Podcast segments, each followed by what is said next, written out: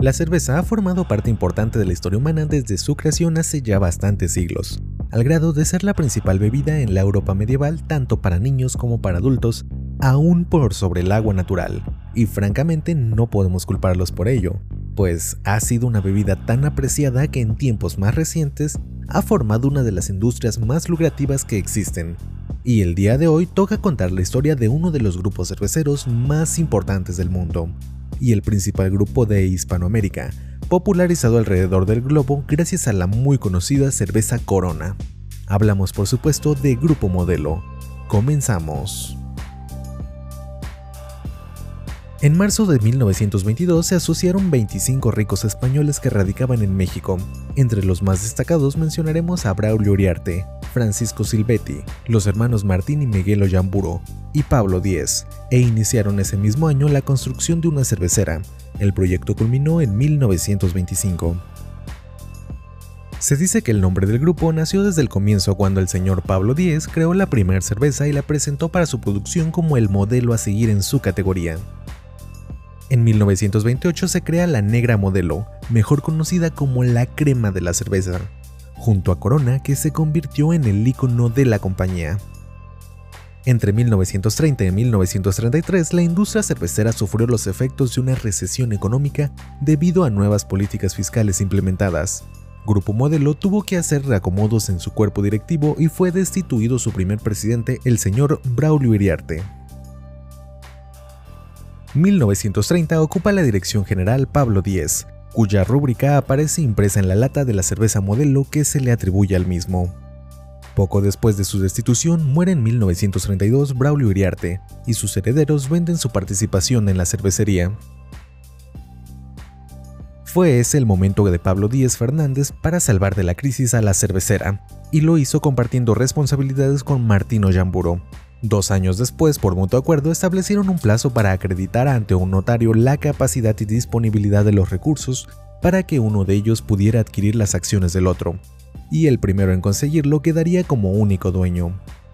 A pesar de la superioridad económica de Ollamburo, Pablo Díez actuó rápido y pidió un préstamo al Banco Nacional de México, con lo que logró legalizar la propuesta de compra y se convirtió prácticamente en dueño al tener la mayoría de las acciones desde 1936 hasta su muerte. En 1935, para celebrar los primeros 10 años de Grupo Modelo, lanzan la primera cerveza extraligera, Moravia. Ese mismo año, Grupo Modelo adquiere la compañía cervecera de Toluca que elaboraba las reconocidas marcas Victoria y Pilsener, de modo que el día de la compra Grupo Modelo mandó publicar en todos los periódicos nacionales la frase que dice La victoria es nuestra. Así se originó el actual eslogan. En 1940 Grupo Modelo imprime por primera vez en la botella el nombre de Corona, su producto estrella. En 1954, Pablo Díez Fernández construye la nueva planta exclusiva para la marca Corona, este año Grupo Modelo compró la cerveza del Pacífico de Sinaloa y la Estrella en Jalisco. 1960 fue el año que vio nacer a Corona tamaño familiar.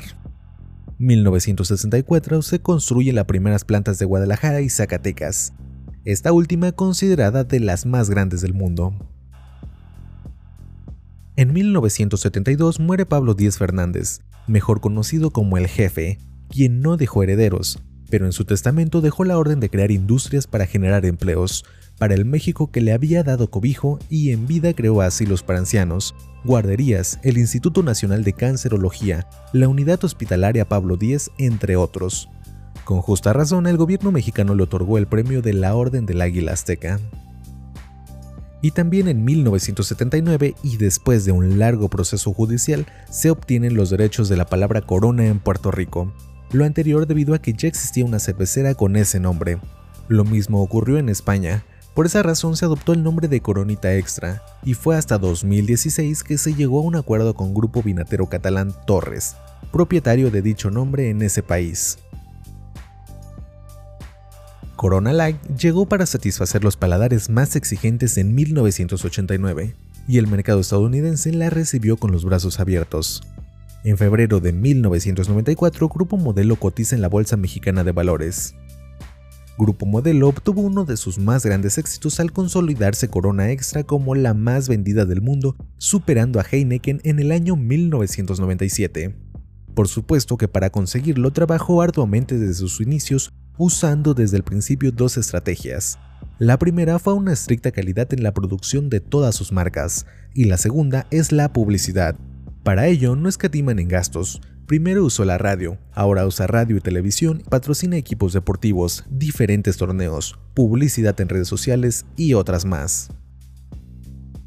En 2012, la compañía belgo-brasileña AB InBev intentó comprar a Grupo Modelo, pero el Departamento de Justicia lo impidió. Sin embargo, se quedó con el 49% de las acciones. Y en junio de 2013, la cervecera belga ataca nuevamente, y por 20.100 millones de dólares se posesiona del 95% de las acciones de la mexicana. De esta forma, México pierde su corona, literalmente. Se especula que los principales accionistas, las familias Fernández y Arambur Zavala, se sintieron presionados. Según algunas declaraciones, a pesar de que el mercado cervecero estaba creciendo a nivel global, dejaba poco espacio para crecer a grupos nacionales.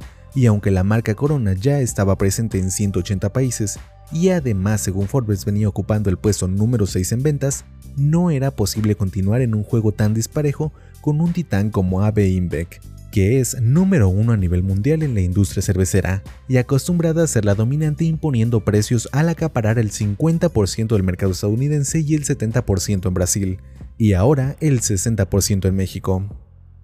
Según CNN, AB InBev, dueña de Grupo Modelo, está considerando desde 2018 el uso de ingredientes de cannabis, para lo cual ya invirtió 100 millones de dólares.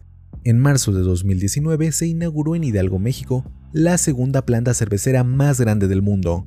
En ella se produce la emblemática Corona y Michelob Ultra. Y es así como Curiosity Heyo trajo para ti lo más relevante de la historia de Grupo Modelo de AB InBev, que desde sus inicios continúa distinguiéndose gracias a sus estándares de calidad. Si te gustó o te sirvió el video, dale like o si lo prefieres suscríbete y no olvides visitar nuestras redes sociales para más contenido. Hasta la próxima.